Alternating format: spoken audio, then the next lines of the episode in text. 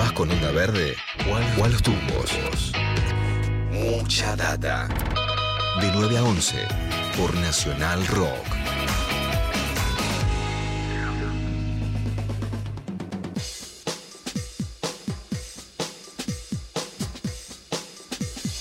Muy bien, 10 de la mañana, 42 minutos, como muchos, como muchas saben, desde el año 77, todos los jueves, 3 y media de la tarde, las Madres de Plaza de Mayo hacen su clásica ronda alrededor de la pirámide de Mayo en la plaza, en el centro de la ciudad de Buenos Aires.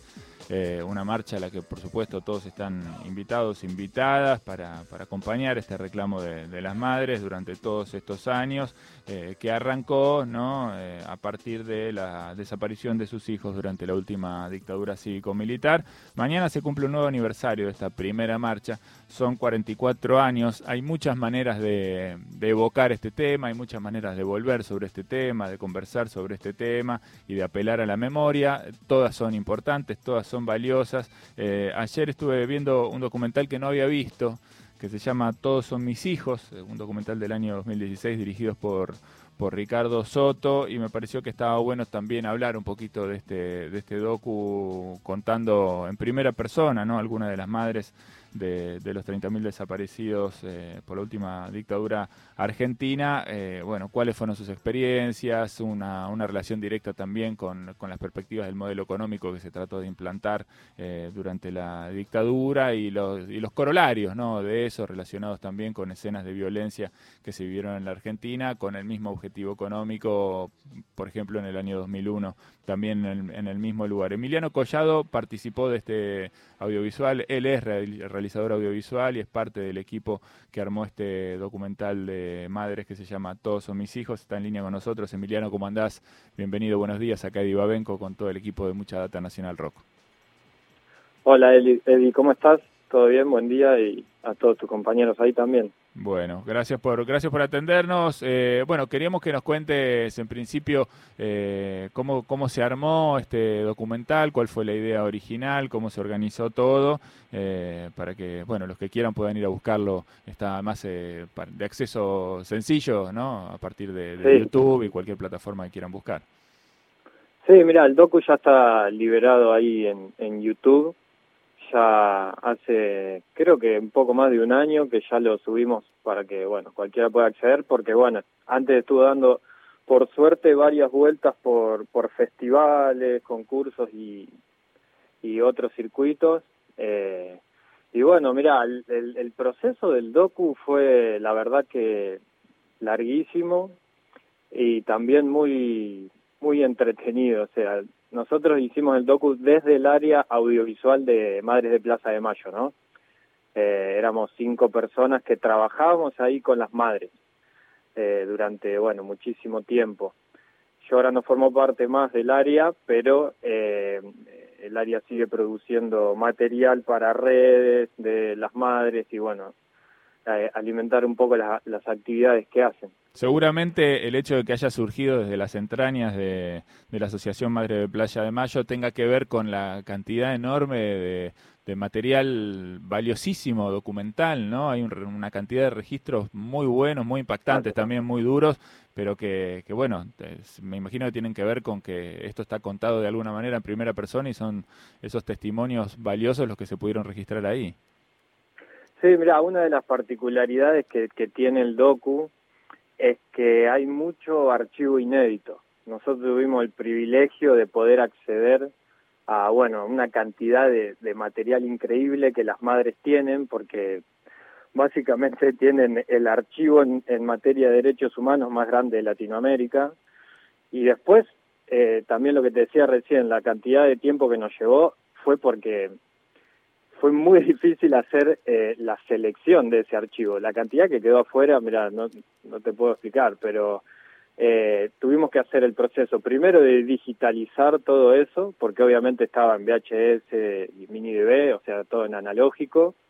Después, bueno, digitalizarlo, obviamente, eh, limpiarlo, editarlo y seleccionar. Entonces, eh, eso fue como también un proceso súper interesante y súper largo, porque tienen tantas cosas, tantas cosas las madres para, para mostrar y para contar, que bueno, eh, viste, es, es inacabable. y después otra cosa que decías vos, que también tiene la peli, que es muy importante, es esta cuestión de, bueno, esta es la historia de las madres contada por las madres mismas, que creo que eso también es un plus de, que tiene la peli, porque como, como decía, surge de las entrañas de madres, entonces también tuvimos como el privilegio de poder acceder a su intimidad, ¿no? Viste, a poder ir a su casa, todas las madres las pudimos entrevistar en sus propias casas, entonces bueno, era como, después de tantos años de trabajar con ellas, eh, logramos esa cotidianeidad y esa confianza que era como, bueno, ir a visitarlas un poco, ¿viste? Ir a hacerles la entrevista, pero a la vez ellas te recibían como una abuela, ¿viste? Con dos kilos de milanesa, eh, con un desayuno increíble. Entonces, bueno, creo que ese vínculo por ahí eh, se nota un poquito en la peli, sobre todo cuando ellas abren su historia en primera persona. Sí, eh, es como se, se, genera ahí una especie de dualidad, ¿no? Porque uno las ve eh, siempre tan fuertes, eh, incluso en algunas imágenes en las que se las ve aguerridas en la calle, ¿no? Eh, y a la vez en la intimidad, bueno, por supuesto con la debilidad inherente al dolor que, les produjo, bueno, que les arrancaran sus hijos de, sus casas en algunos casos. Muchas, además, eh, siguen viviendo en las mismas casas en donde sus hijos desaparecieron, ¿no? entonces, de alguna manera en la arquitectura del lugar, en esas paredes, hay una, hay una historia muy potente, muy poderosa, eh, en donde no solamente aparecen las historias de las madres, sino que también eh, algunas de las historias de los padres, que también tienen eh, algunas coincidencias horrendas, ¿no? En el sentido de las consecuencias sobre los cuerpos de los, de los padres de estos chicos y chicas desaparecidos que se narran también en, en la película. Realmente es, eh, durísimo, eh, pero me parece que también es un gran hallazgo, no sé cómo lo pensaron, el hecho de haber conectado esta historia, ¿no? que es la historia de la dictadura cívico-militar y sus, consecuencias sobre, sobre todas estas familias, eh, también con, con algunos eventos más presentes, ¿no? más, más vinculados al presente de la, de la Argentina, que tienen que ver con una misma línea ideológica, una misma línea de pensamiento y una misma forma de proceder, ¿no? con la búsqueda de, implantar un modelo económico. Sí, porque básicamente, o sea, lo que intentamos hacer fue eh, crear un relato que sea anacrónico, digamos, que no sea necesariamente cronológico narrando, bueno, los hechos desde el comienzo de la dictadura hasta ahora, porque lo, lo, que han hecho las madres es poder también abrirnos los ojos y, mostrarnos un poco a la sociedad argentina de que eh, hay hechos que están conectados entre sí eh, a través del tiempo. Por eso también nosotros todo el tiempo intentamos ir desde el 2001 a la dictadura, desde la llegada de la democracia hasta el presente. Presente estoy hablando en 2015, 2016, que fue más o menos ahí cuando terminamos, 2017 la peli. Pero eh, eso como que es una constante, este ir y venir entre el, el pasado, el presente, porque como vos decís, hay eh, patrones comunes, digamos. Al fin y al cabo, lo que las madres exponen ahí en la peli es que todo lo que les pasó a ellas, a sus hijos, a sus compañeras, a su familia, tenía que ver con imposición de un plan económico, que obviamente ese plan económico lo van encarnando distintos personajes en la historia, no, no, no se trata de, de solamente un gobierno o solamente la dictadura está encarnado en distintos, en distintos personajes.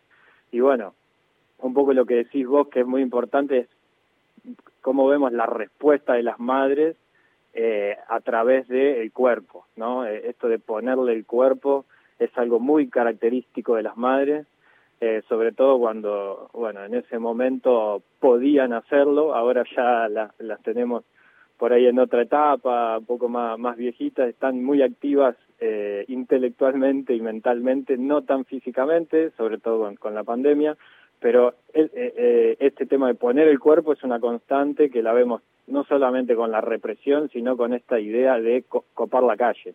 Totalmente. Es algo que las madres nos han dejado eso. Completamente. Bueno, Emiliano, simplemente queríamos eh, volver sobre esta historia, recordarla, contarle a todos que está disponible en YouTube, eh, para los que quieran verla. No sé si hay otra plataforma también a la que, pero me parece que es la más, más popular, la más accesible, ¿no? No tiene ningún tipo de, de traba y ahí pueden, pueden encontrarse con, con, esta, con esta historia realmente impactante, fuerte, contundente, que, bueno, que habla de todos nosotros y de dónde venimos 44 años después de esa primera ronda. Un abrazo grande, Emiliano, muchísimas gracias. Bueno, Eddie, te agradezco a vos y bueno, de parte de todo el equipo Audiovisual Madres y de las Madres también, también muchísimas gracias. Un abrazo grande. Emiliano Collado, realizador audiovisual, ahí estaba, parte de este equipo del audiovisual documental. Todos son mis hijos, una frase muy potente también, ¿no? Que habla de la forma, del lugar en donde se plantaron las madres también para reclamar por estos detenidos desaparecidos que se llevaron de sus casas. 10.53, seguimos en mucha data. Si en este momento estás escuchando la radio, entonces tu día no está malo. Mucha data. Hasta las 11 por Nacional Rock.